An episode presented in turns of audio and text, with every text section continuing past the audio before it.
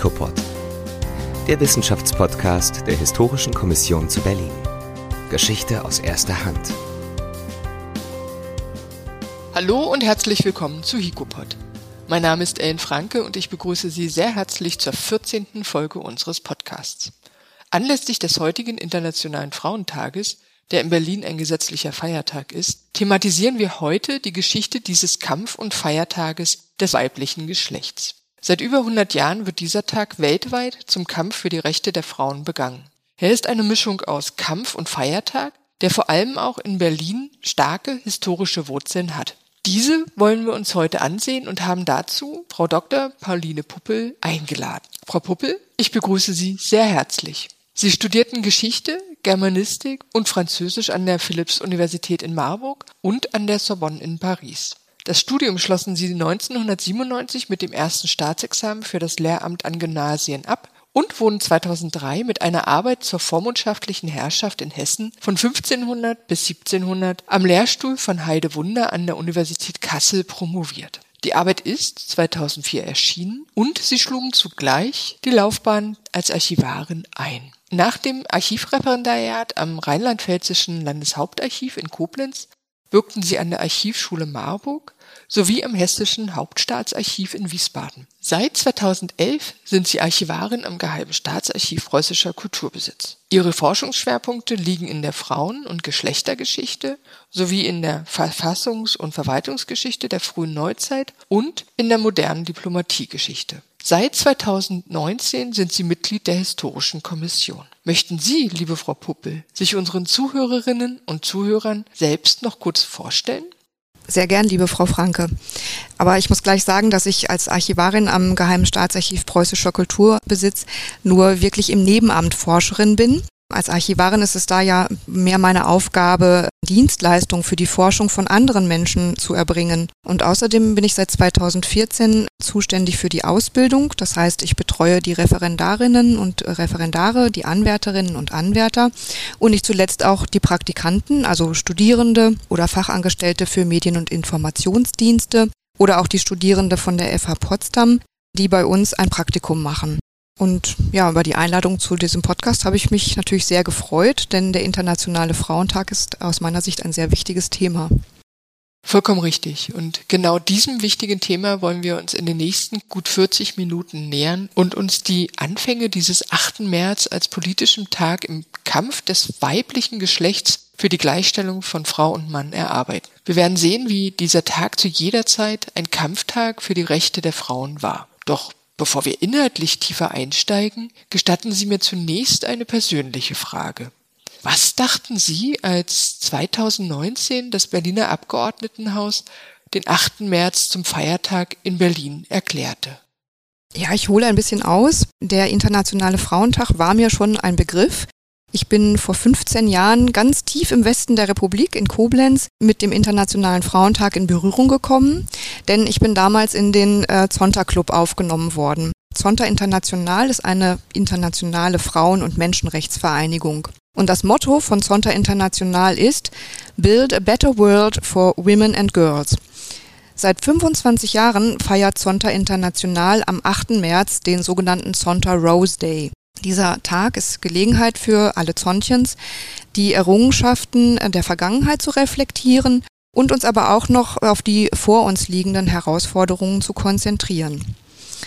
Zonta International und auch andere Frauenorganisationen wie zum Beispiel SOR Optimist International, Inner Wheel oder Terre des Femmes möchten weltweit den Status von Frauen verbessern.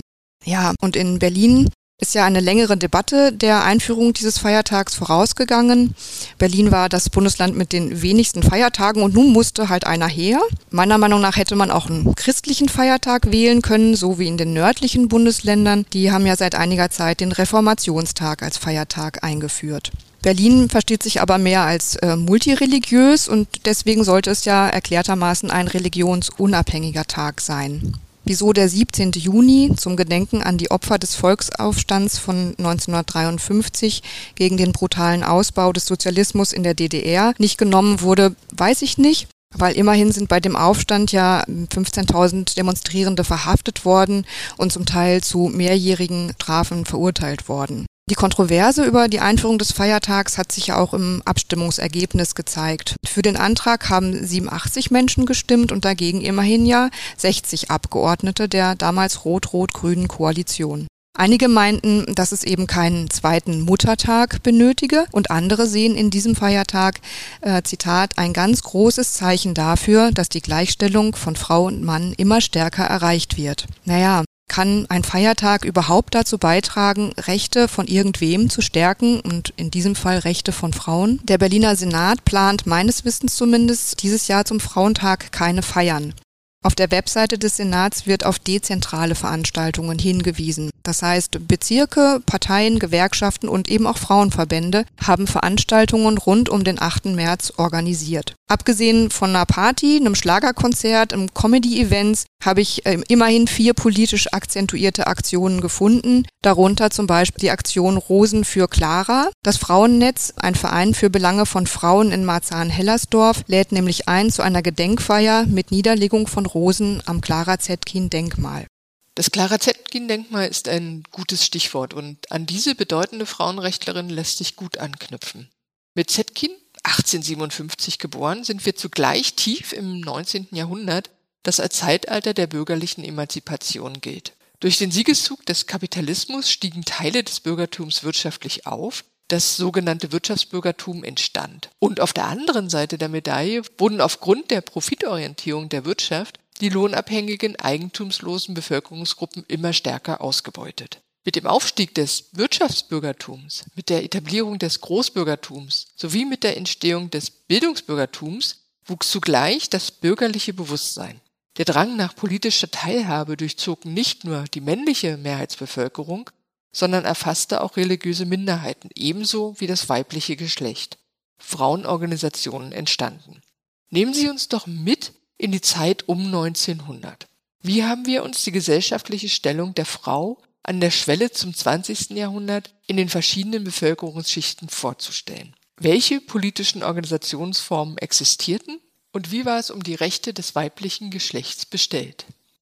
Am 1. Januar 1900 trat ja bekanntlich das bürgerliche Gesetzbuch in Kraft. Die Einführung eines einheitlichen Rechts für das gesamte deutsche Kaiserreich ist ja eigentlich ein fortschrittlicher Gedanke. Aber das bürgerliche Gesetzbuch brachte für Frauen keine Verbesserungen. Sogar das zuvor in Preußen gültige allgemeine Landrecht für die preußischen Staaten war in einigen Punkten fortschrittlicher als das neue BGB. Paragraph 1354 BGB beschreibt das Verhältnis zwischen Mann und Frau in Rechtsfragen folgendermaßen: Zitat: Dem Manne steht die Entscheidung in allen das gemeinschaftliche Leben betreffenden Angelegenheiten zu. Das sagt eigentlich schon alles. Männer besaßen das letzte Entscheidungsrecht in allen Angelegenheiten der Ehe. Wenn eine Frau berufstätig sein wollte, benötigte sie das Einverständnis ihres Vaters oder ihres Ehemannes. Wirtschaftlich waren Frauen völlig abhängig vom Mann. Bei einer Heirat zum Beispiel ging bis auf die persönlichen Sachen ihr gesamtes Vermögen in den Besitz des Ehemanns über. Frauen mussten den Namen des Ehemanns annehmen und durften nicht selbstständig über ihren Wohnsitz bestimmen. Für Frauen der gehobenen Schichten gab es kaum Möglichkeiten, berufstätig zu sein. Gouvernante, Gesellschaftsdame, Lehrerin an einer Mädchenschule, das waren so typische Frauenberufe. Ein Studium durften Frauen allenfalls als Gasthörerin, jedoch nicht mit Examen absolvieren. Im ohnehin liberaleren Großherzogtum Baden wurde das Frauenstudium 1900 eingeführt, in Preußen erst 1908. Vier Jahre später gab es in Berlin bereits vier Ärztinnen mit eigener Praxis. Ein Beruf war für Mädchen aus dem Bürgertum aber an sich nicht vorgesehen. Ihre Bestimmung war die Ehe. Hatte eine Frau als Lehrerin gearbeitet, musste sie bei der Heirat ihren Beruf aufgeben und verlor auch ihre Pensionsansprüche. Als Hausfrau mussten Frauen der höheren Schichten aber kaum Hausarbeiten erledigen, denn dafür gab es Personal. Mädchen der unteren Schichten konnten als Dienstmagd, als Wäscherin oder, was sehr beliebt war, als Köchin arbeiten. Ausbildungsmöglichkeiten gab es aber kaum. Durch die Industrialisierung gab es außerdem viel Bedarf in den Fabriken, wo Arbeiterinnen wegen der viel schlechteren Bezahlung gern genommene Arbeitskräfte waren. Da der Lohn eines Arbeiters oft nicht reichte, arbeiteten außerdem viele Frauen und auch Kinder in Heimarbeit. Vor allem die Bekleidungsbranche konnte nur mit Hilfe der in Heimarbeit tätigen Näherinnen und Färberinnen Waren herstellen. Die Frauen dort wurden nach Stückpreis bezahlt. Sie arbeiteten also buchstäblich Tag und Nacht, um etwas dazu zu verdienen. Verfügen durften sie über das Geld dann aber allerdings nicht, denn die Verfügungsgewalt hatte der männliche Haushaltsvorstand. Da es im späten 19. Jahrhundert mehr Frauen als Männer gab, fehlten die Versorger und viele Frauen, der Mittelschicht vor allen Dingen, mussten ebenfalls selbst für ihr Auskommen sorgen. Für sie gab es Möglichkeiten als Verkäuferin in einem Laden oder einem der großen Kaufhäuser oder als meist ungelernte Angestellte in einem Büro zu arbeiten. Die Arbeitsbedingungen waren besser als in einer Fabrik, aber der Arbeitstag dauerte auch auch hier gut und gern elf Stunden. Das Gehalt war viel niedriger als das der Männer. Lohnerhöhungen waren auch nicht in Aussicht, da die Berufstätigkeit ja nur als, mh, hm, sagen wir, Zwischenstadium vor der Ehe angesehen wurde. Und mit dem Geld mussten die Frauen oft außerdem ihre Eltern und ihre Geschwister versorgen. Hm. Sie haben die verschiedenen Schichten bzw. sozialen Gruppen angesprochen. Lassen Sie uns diese und deren spezifische Forderungen vielleicht noch etwas vertiefen. Es existierte ja nicht die eine Frauenbewegung, sondern verschiedene weibliche Interessenverbände hatten sich entwickelt. Welche Vereine oder politischen Organisationsformen gab es? Naja, fangen wir mal mit der Märzrevolution von 1848 an, denn diese gilt als Katalysator für die deutschen Frauenbewegungen. Und ich sage das ganz bewusst im Plural, da man ja nicht von einer geschlossenen Bewegung sprechen kann. Nach der Revolution von 1848, insbesondere dann ab den 1860er Jahren, kam es an vielen Orten zur Gründung von Vereinen. Aber in Preußen war Schülern, Lehrlingen und Frauen die Mitgliedschaft in Vereinen zur politischen Agitation noch bis 1908 Macht verboten und auch Gewerkschaften galten als politische Verbände, so dass Frauen auch nicht in Gewerkschaften eintreten durften. Aber Frauen gründeten eigene Gemeinschaften. Die Frauenvereine stellten, sagen wir mal, unverfängliche Themen wie Volksverköstigung, Förderung der Erwerbsarbeit und Frauenbildung in den Vordergrund ihrer Tätigkeit. Sie tarnten sich sozusagen als Lesezirkel und als Wohltätigkeitsveranstaltungen. Viele von Landesfürstinnen gegründete vaterländische Vereine waren dann unter dem Dach des Roten Kreuzes zusammengeschlossen und übernahmen die Krankenpflege in Kriegs- und Friedenszeiten. Außerdem sorgten Wohltätigkeitsvereine für Armenfürsorge und für die Ausbildung von Mädchen zu Kindergärtnerinnen, zu Näherinnen oder zu anderen weiblichen Berufen. Hier in Berlin ist da zum Beispiel der Lette-Verein grundlegend gewesen. Ähm, Im liberaleren Großherzogtum Baden war zum Beispiel um 1900 jede neunte Frau Mitglied in einem Frauenverein.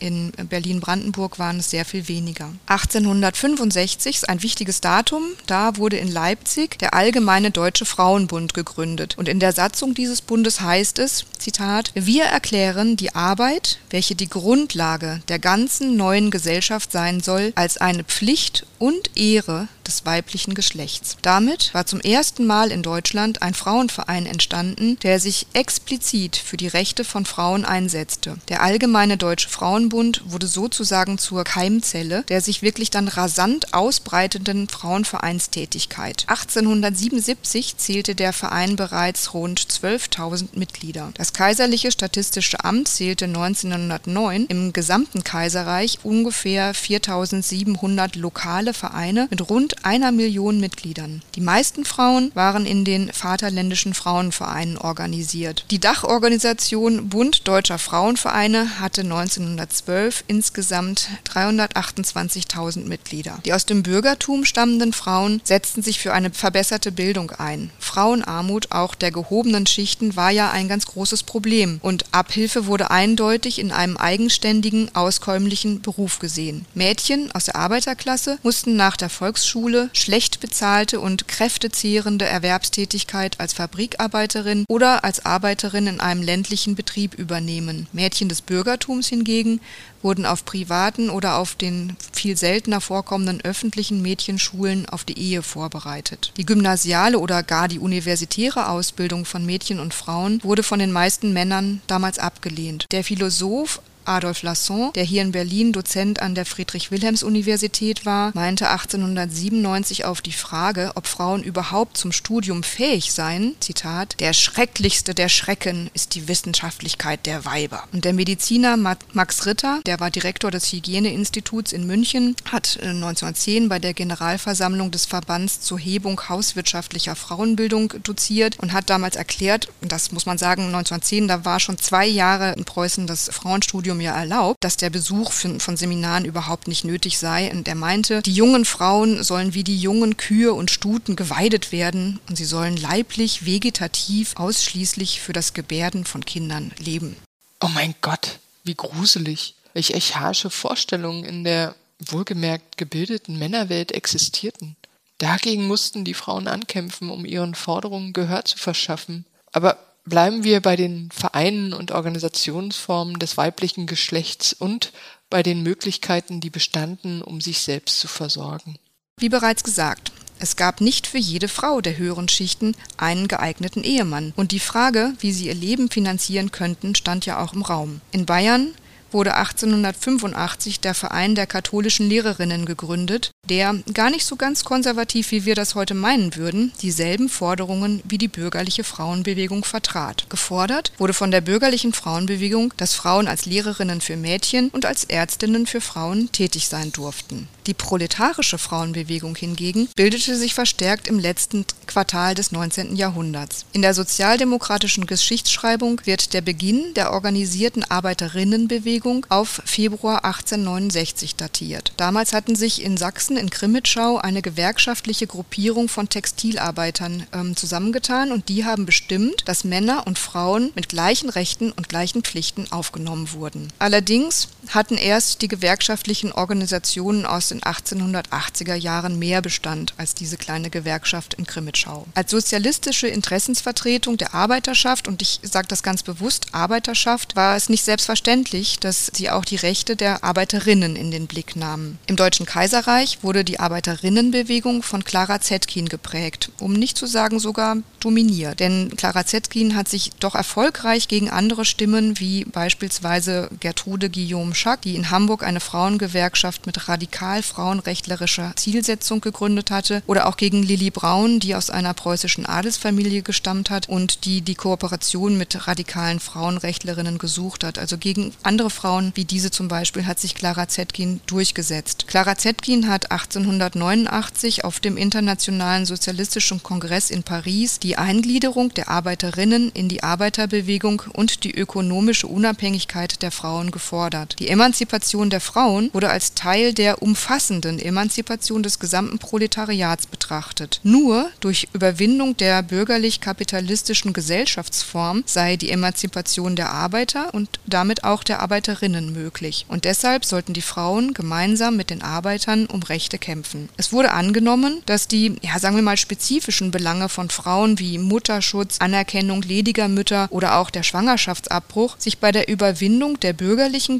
Gesellschaftsform sozusagen von selbst lösen würden. Aber die Frauenfrage und damit auch die Arbeiterinnenfrage blieb ungelöst. Denn das bürgerliche Familienideal und erinnern sei nur an Schillers Glocke, wo es ja heißt, der Mann muss hinaus ins feindliche Leben, muss wirken und streben, muss pflanzen und schaffen und drinnen waltet die züchtige Hausfrau, die Mutter der Kinder und herrschet weise im häuslichen Kreise. Dieses Familienideal prägte auch die Vorstellungswelt der meisten Arbeiter und insbesondere auch der Führungsschicht bei den Arbeitern. Fabrikarbeit von Frauen wurde als Zerstörung der Familie betrachtet und somit bestand für die Sozialisten der Konflikt zwischen Gleichheit und Familienideal. Auch nach Aufhebung der Sozialistengesetze waren Arbeiterinnenvereine besonderen polizeilichen Schikanen und sogar Verfolgungen ausgesetzt. Frauen der Arbeiterklasse hatten keinen Rückhalt in den eigenen Reihen, sie standen den Arbeitern wegen der niedrigen Löhne oft als Konkurrenz gegenüber. Und außerdem standen die Frauen den bürgerlichen Frauen Frauenvereinen in Konkurrenz gegenüber. Bei der Gründungsversammlung des Bundes Deutscher Frauenvereine 1894 kam es sogar zu einem Eklat. Die bürgerlichen Frauenvereine wollten auf gar keinen Fall politisch agierende proletarische Vereine aufnehmen. Und so kam es, dass fortan sozialistische und bürgerliche Frauenbewegung getrennt für die jeweiligen Anliegen kämpften. Ein Zusammenwirken der Frauenverbände konnte schon deshalb nicht erreicht werden, weil sich ja die Lebensrealitäten von proletarischen und bürgerlichen Frauen fundamental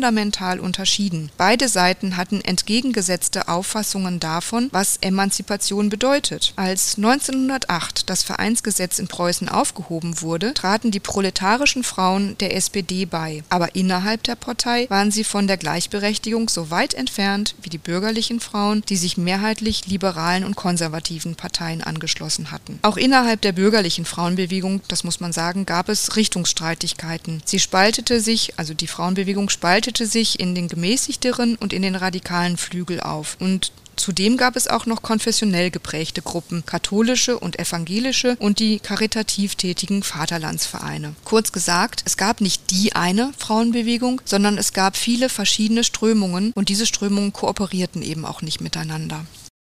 Bleiben wir doch gleich einmal bei den von Ihnen genannten Richtungsstreitigkeiten. Die Heterogenität der verschiedenen weiblichen Interessengruppen erschwerte es ja sichtlich, den politischen und rechtlichen Forderungen mit einer schlagkräftigen Stimme Gewicht zu verleihen. Umso erstaunlicher ist es doch, dass es gelang, einen internationalen Frauentag ins Leben zu rufen. Wie gestalteten sich die Anfänge dieses Frauentages in Deutschland? Machen wir einen kleinen Ausblick von Deutschland weg, zum Beispiel in Großbritannien. Da sind militante Kämpfe gewesen und die, diese Kämpfe der Suffragetten sind bekannt gewesen. Auch in Deutschland wusste man, dass Suffragetten die Öffentlichkeit gestört haben durch Aufmärsche. Suffragetten haben Fensterscheiben eingeschmissen, sie haben Briefkästen angezündet, sie sind in Hungerstreik getreten. Viele von ihnen sind auch in Haft genommen worden. Und ganz neidvoll hat zum Beispiel Hedwig Dohm darauf geblickt und sie hat 1872 gesagt, das ist ein Zitat von ihr, sie hat über die Frauen in Deutschland Deutschland gespottet und sie hat gesagt, nie sah die Welt eine ehrbare, eine bescheidenere Bewegung als die deutsche Frauenbewegung. Also Hedwig Dom war wirklich neidisch darauf, was in Großbritannien zu sehen war. Da wurde eben klar, dass Frauen zusammenarbeiten müssen. Und es, es war auch so, dass die deutschen Frauenvereine mit den Frauenvereinen in anderen Ländern in regem Austausch standen. Es gab Vereinsorgane, Zeitschriften und sie haben sich auch gegenseitig besucht. Und außerdem gab es gerade auch für die sozialistischen Frauen immer wieder Konferenzen. So kamen zum Beispiel in Kopenhagen im August 1910 Frauen zusammen. Frauenvereine aus ganz Europa und aus den USA trafen sich und sie haben beschlossen, jedes Jahr einen internationalen Frauentag durchzuführen. Der Impuls für diesen Frauentag ging nach bisherigen Erkenntnissen, muss man sagen, die Forschung ist da noch nicht so weit, von weiblichen Mitgliedern der Sozialistischen Partei Amerikas aus. Die deutschen Sozialistinnen, Clara Zetkin, die ich schon genannt habe, und eine andere, Käthe Dunker, forcierten den Beschluss. Die Sozialisten feministische Frauenbewegung forderte, der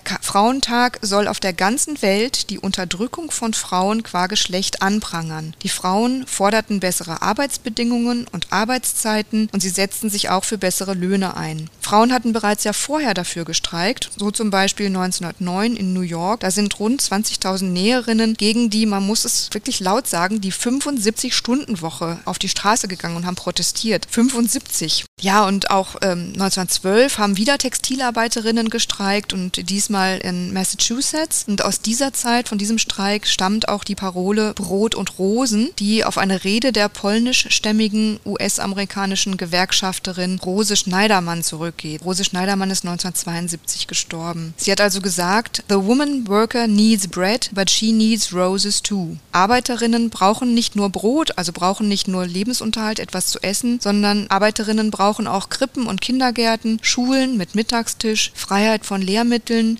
Gesundheitsfürsorge für Frauen und Kinder, Gleichbehandlung von ledigen Müttern und nicht zuletzt auch Foren für gewerkschaftlich organisierte Frauen. Foren, wo sie sich austauschen können. Im Kaiserreich wurde unter der Führung der Sozialistin Clara Zetkin am 19. März 1911 das erste Mal der Frauentag begangen. Das Datum war ganz bewusst gewählt. Der 18. März war der Gedenktag an die März gefallenen, an die Revolution Revolutionäre, die 1848 bei den Barrikadenkämpfen in Berlin und an anderen Orten im Königreich Preußen gefallen waren. Das Datum des Internationalen Frauentags war eben damals noch nicht festgelegt. Es gab Aktionen, die nicht nur an einem Tag stattfanden, sondern auch eine ganze Woche geprägt haben. So zum Beispiel 1912 fand der Frauentag am 12. Mai statt. Damals haben dann noch viel mehr Frauen sich beteiligt als 1911. 1917 wurde von den Sozialistinnen vom 5. bis zum 12. Mai agitiert. Ein Jahr später, 1918, wurde am 5. Mai der 100. Geburtstag von Karl Marx gefeiert. Das Datum 8. März soll an den Aufstand der Textilarbeiterinnen in Petrograd, heute St. Petersburg, sozusagen dadurch seine Gültigkeit erhalten haben.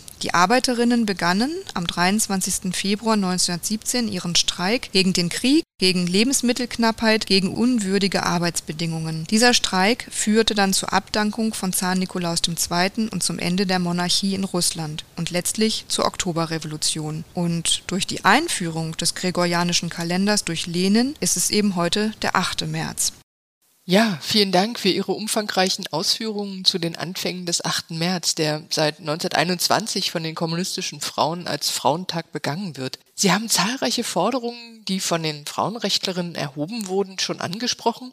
Doch gern möchte ich das Gespräch noch auf eine ganz zentrale Forderung lenken, nämlich auf das Frauenwahlrecht. Ja, die Forderung nach dem Frauenwahlrecht ist sozusagen das zentrale Thema eigentlich gewesen. Als beschlossen wurde, dass der Internationale Frauentag begangen werden soll, war klar, dass dieser Tag eine Demonstration der Frauen für die Gleichberechtigung und eben ihr Wahlrecht sein sollte. Unter dem Kampfruf heraus mit dem Frauenwahlrecht haben 1911 mehr als eine Million Frauen demonstriert, nicht nur in Deutschland, sondern auch in Dänemark, in Österreich, in der Schweiz, in den USA. An dieser Demonstration haben sich auch Vertreterin des radikalen Flügels der bürgerlichen Frauenbewegung beteiligt. Es gab dann in den Folgejahren weitere Frauentage. So haben zum Beispiel 1914 die Frauen nicht nur für ihr eigenes Anliegen demonstriert, sondern dann auch schon gegen Militarismus und für den Frieden. Aber die SPD und die Gewerkschaftsfunktionäre haben dem sogenannten Burgfrieden zugestimmt und es kam in den Folgejahren nur zu illegalen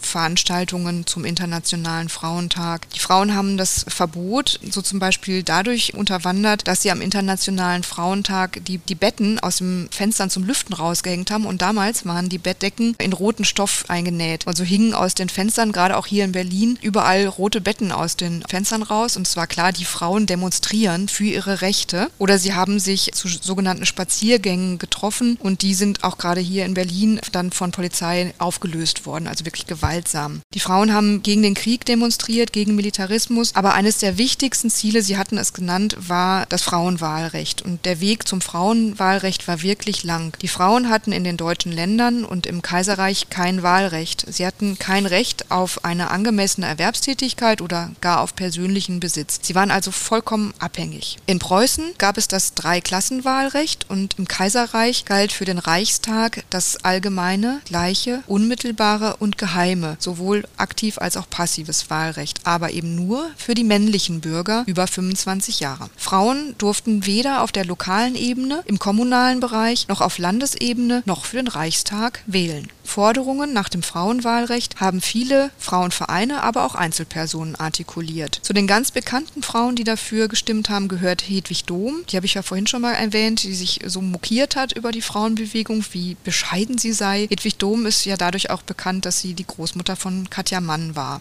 Sie sah in dem Frauenwahlrecht die Grundlage zur Durchsetzung weiterer und vor allem ökonomischer Rechte für Frauen. Eine weitere wichtige Frau ist die Lehrerin Minna Kauer, die 1888 1988 hier in Berlin den Verein Frauenwohl gegründet hatte und damit eben für die politischen Rechte von Frauen gekämpft hat. Minna Kauer, Lida Gustafa Heimann und die promovierte Juristin Anita Augsburg haben zusammen den Deutschen Verein für Frauenstimmrecht gegründet. Das ist ein Verein, der als einziges Ziel und als einzigen Zweck das Engagement für das Frauenwahlrecht hatte. Auch die sozialistischen Frauenvereine haben sich massiv für das Frauenwahlrecht eingesetzt. Die Sozialdemokratische Partei hatte die Forderung nach dem Frauenwahlrecht ja schon 1891 in das Parteiprogramm aufgenommen. Die Vereine der bürgerlichen Frauenbewegung, die sich im Dachverband Dachverband Bund Deutscher Frauenvereine zusammengeschlossen hatten, nahmen die Frage nach dem Wahlrecht erst 1902 ins Vereinsprogramm auf. Aber auch die anderen Vereine und Verbände der Frauenbewegung forderten das Frauenstimm- und Wahlrecht.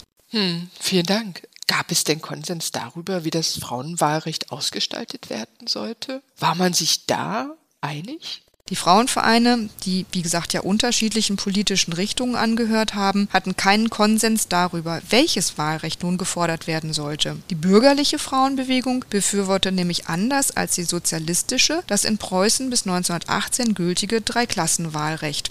Das Dreiklassenwahlrecht besagte ja, dass Männer ab dem 24. Lebensjahr nach ihrem direkten Steueraufkommen in drei Klassen eingeteilt waren und wählen durften, wobei eben die erste Klasse, der am höchsten besteuerten, 1908 nur 4% der Wähler umfasste, aber genauso viele Wahlmänner stellen durfte wie die dritte Klasse mit rund 82% der Wahlberechtigten. Ja, erst im Ersten Weltkrieg, also mitten im Ersten Weltkrieg eigentlich, wurde klar, dass zwar eine Wahlrechtsreform angestrebt worden ist, aber die Forderungen der Frauen nicht beachtet werden würden. Und erst da haben sich die bürgerliche und die sozialistische Frauenbewegung zusammengeschlossen. Im Dezember 1917 haben sie beim Preußischen Landtag die Erklärung zur Wahlrechtsfrage eingereicht. Sie forderten das allgemeine, gleiche und direkte Wahlrecht. Im Oktober 1918 haben sie dann dem Reichskanzler ein gemeinsames Schreiben überreicht und verlangt, jetzt sollte aber wirklich endlich das Wahlrecht für sie auch ähm, gültig werden. Erst am 30. November 1918 wurde vom Rat der Volksbeauftragten in der Verordnung zur Wahl der verfassungsgebenden deutschen Nationalversammlung das aktive und passive Wahlrecht für Bürger und Bürgerinnen bestimmt. Über 80 Prozent der wahlberechtigten Frauen haben dann an der Wahl teilgenommen. 300 Frauen haben auch für die Nationalversammlung selbst kandidiert. Und, da gehen die Meinungen in der Forschung ein bisschen auseinander. Es gibt Stellen, die sagen, 37 Frauen seien gewählt worden. An anderen Stellen heißt es, 41 Frauen seien gewählt worden. Ich habe in den, wie gesagt, in der Forschung unterschiedliche Angaben da gefunden. Jedenfalls war eine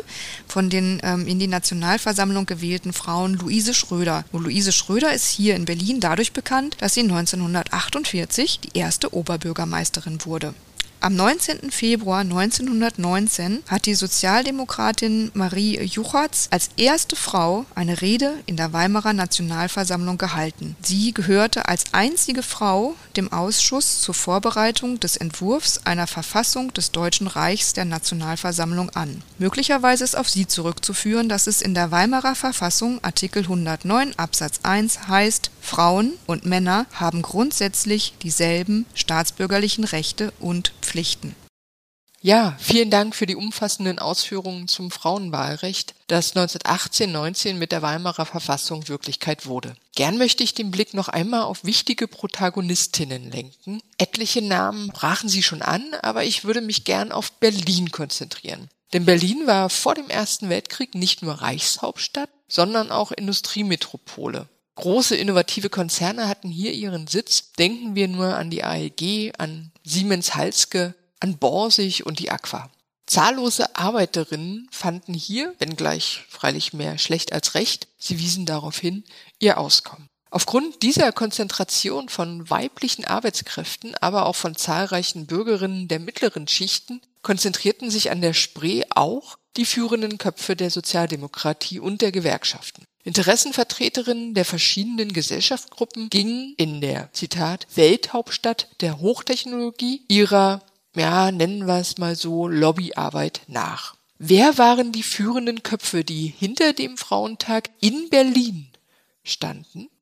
Ja, ich zwei wichtige Köpfe von zwei wichtigen Damen nenne, möchte ich noch einmal eben betonen, dass hier in Berlin 1912 die SPD die stärkste Partei war. Sie hatte über 100.000 Mitglieder. Gerade auch die SPD, die Sozialdemokratie und die Gewerkschaften, die haben sozusagen, waren sozusagen Gewinner des Frauentags, der ja 1911 äh, das erste Mal stattgefunden hat in Deutschland. Denn die Frauentage haben der SPD einen großen Mitgliederzuwachs gebracht. Im Jahr 1913 sind 1100.000 Frauen eingetreten. Das heißt, 85 Prozent der neuen Mitglieder waren weiblich und äh, auch die Gewerkschaften haben extrem profitiert. Nach dem ersten Internationalen Frauentag sind 8000 Frauen eingetreten. Das war ungefähr ein Drittel der neuen Mitglieder. Die Frauen, die Sozialisten, Sozialistinnen trafen sich, trafen sich auf internationalen Konferenzen und reisten durch die Gegend. Und aus Deutschland sind, ähm, haben an der zweiten internationalen sozialistischen Frauenkonferenz zwei Damen teilgenommen, die namentlich genannt werden und die auch eben für die Einführung dieses wiederkehrenden internationalen Frauentags besonders wichtig waren. Es waren Clara Zetkin, die schon mehrfach erwähnt wurde, und Käthe Dunker. Clara Zetkin ist 1933 gestorben. Sie lebte, als der Internationale Frauentag sozusagen initiiert wurde, in der Nähe von Stuttgart. Sie war verheiratet zu der Zeit mit einem sehr erfolgreichen Porträtmaler,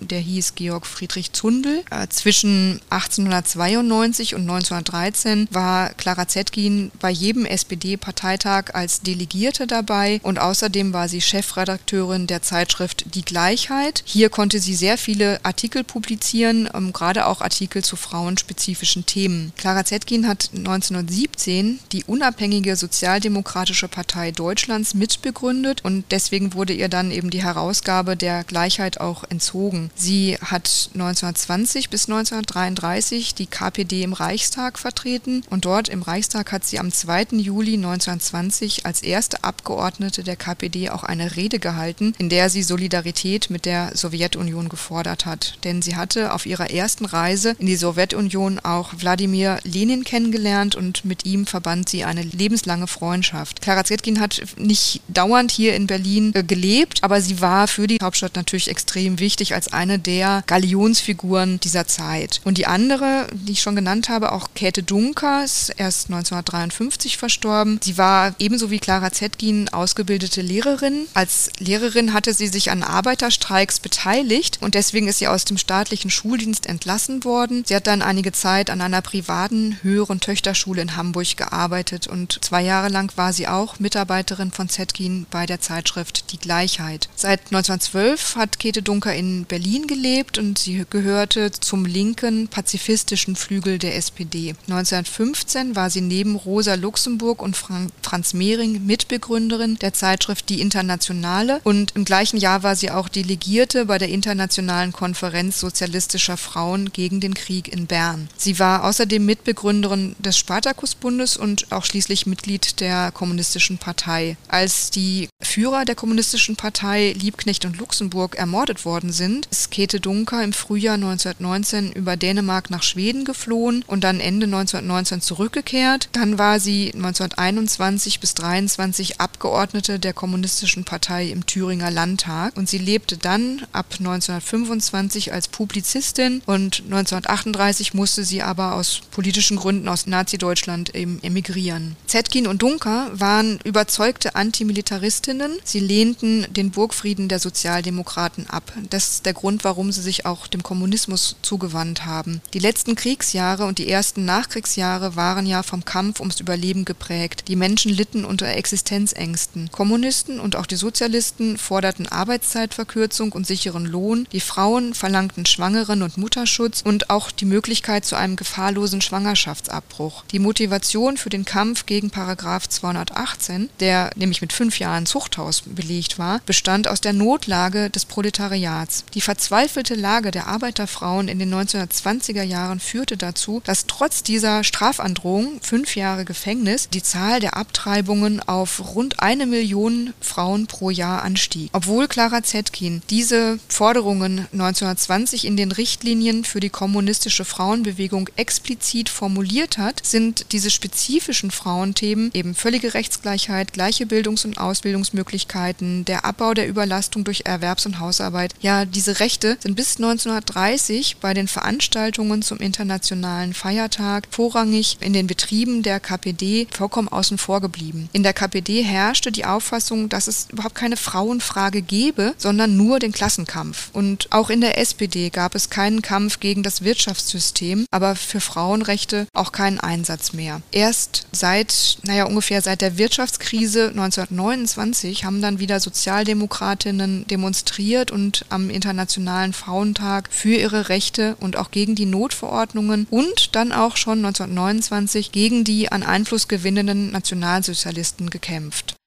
Ja, vielen Dank, Frau Puppel, für diesen Ausblick in die Weimarer Republik, aber insbesondere vielen Dank für die umfangreichen Ausführungen zu den Anfängen des Internationalen Frauentages. Wir erfuhren, dass im März 1911 in Deutschland erstmals der Frauentag begangen wurde. Zwar noch nicht am 8. März, der erst 1921 als weltweiter Frauentag eingeführt wurde und ab 1977 offiziell als Internationaler Frauentag gilt, aber immerhin schon als gemeinsamer Kampf- und Feiertag begangen wurde. Sie stellten uns die verschiedenen Frauenbewegungen und deren Protagonisten vor Auch gaben sie Auskunft darüber, wie wichtig es ist, vereint zu marschieren, um zentrale Rechte der Frauen in der Zeit vor 1918 war es vornehmlich das Frauenwahlrecht durchzusetzen. Hätten Sie für diejenigen, die tiefer in die Materie einsteigen wollen, noch zwei, drei Literaturhinweise? Als Literaturhinweise kann ich im Grunde fast alle Forschungen meiner Kollegin Kerstin Wolf empfehlen. Kerstin Wolf ist nämlich die Leiterin des Archivs der deutschen Frauenbewegung in Kassel. Sie hat sich mit der Frauenbewegung im 19. und frühen 20. Jahrhundert und auch mit der Geschichte des Internationalen Frauentags schon in mehreren äh, Publikationen beschäftigt. Außerdem gibt es einen sehr schönen Sammelband von Angelika Schaser, Erinnern, Vergessen, Umdeuten, wo es um die europäischen Frauenbewegungen im 19. und 20. Jahrhundert geht. 2011 hat der Deutsche Frauenrat eine wunderbare Zusammenstellung herausgegeben unter dem Titel Schwestern zur Sonne, zur Gleichheit, in der es zum 100. Jahrestag des Frauen Frauentags gutes Material. Also das würde ich wirklich empfehlen. Vielen Dank für diese Literaturtipps. Wenn Sie, liebe Zuhörerinnen und Zuhörer, erfahren wollen, wie der Kampf der Frauen um Gleichberechtigung nach 1918 weiterging, welche Hürden zu nehmen waren und vor allem, wie im geteilten Deutschland der Internationale Frauentag begangen wurde, hören Sie morgen wieder rein, wenn es heißt, der Internationale Frauentag von 1920 bis heute.